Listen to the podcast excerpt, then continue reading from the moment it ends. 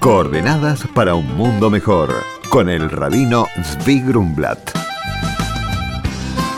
El programa de hoy es dedicado a la memoria y elevación del alma de la señora Edith Offenberg de Grumblat, Esther Bat David, Alea Shalom, en ocasión de su aniversario de fallecimiento.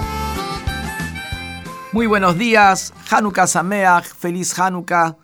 Hoy por la noche, si Dios quiere, vamos a estar encendiendo la octava vela del candelabro de Hanukkah, que celebra esta fecha de milagros, fecha de la victoria de la luz sobre la oscuridad. Y lo que nos enseña el hecho de encender hoy las ocho velas del candelabro es que hoy completamos la labor. Encontramos que hay dos dichos que dicen en el Talmud.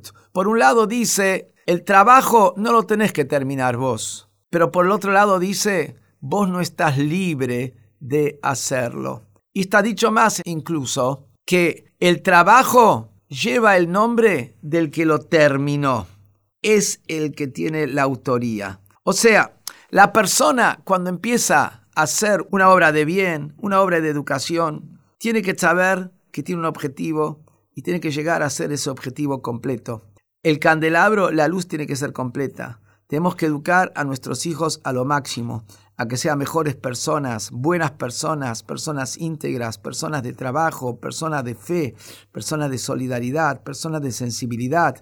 Los tenemos que educar y apuntar al máximo. A eso tenemos que apuntar. Y en eso tenemos que saber que no se logra esto de un día al otro. Todos los días una lucecita más. Y en eso no es solamente lo que uno dice, sino lo que uno hace, porque uno habla más por lo que uno hace que a través de lo que uno dice. Encender todos los días una vela, ser un ejemplo para los hijos, ser un ejemplo para la sociedad alrededor.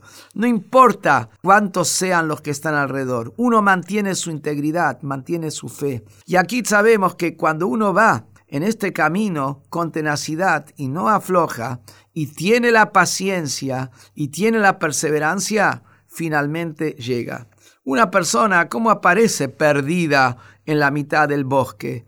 Es porque iba por el camino y se desvió cinco centímetros. A los dos pasos ya estaba a un metro y medio. A los cinco pasos ya estaba a cuatro metros del camino. Y así es como, empezando por haberse desviado unos centímetros, termina en la mitad del bosque igual es del lado positivo. Cuando la persona se inclina positivamente a hacer el bien, a estudiar la Torá, a seguir la tradición, empieza por unos centímetros, pero empieza avanzando y finalmente vuelve al camino, finalmente llega al camino. Y en eso queremos marcar que está la fuerza de lo que nos muestra lo que es Hanukkah. Y por eso Hanukkah ya se celebra 2200 años. Hanukkah, cuando uno va con firmeza, con tenacidad y con fe, supera todo y si Dios quiere, esto es lo que enciende cada una de nuestras luces personales, nuestra alma personal, para lograr el objetivo y la misión por la cual estamos aquí en el mundo. Hanukkah Sameach y que hoy por la noche en todos los hogares de la comunidad judía no falte el candelabro de Hanukkah encendido en sus ocho velas. Hola Rabino, mi nombre es Florencia. Cuando bendecimos, bendito eres tu Dios, ¿qué estamos diciendo exactamente? Puedo entender el dar una bendición a una persona, pero Dios, el creador y maestro de todos, ¿necesita nuestra bendición?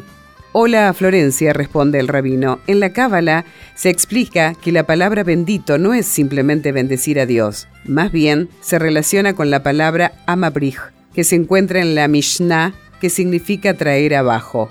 En este sentido, la palabra Baruch significa traer bendiciones de su fuente.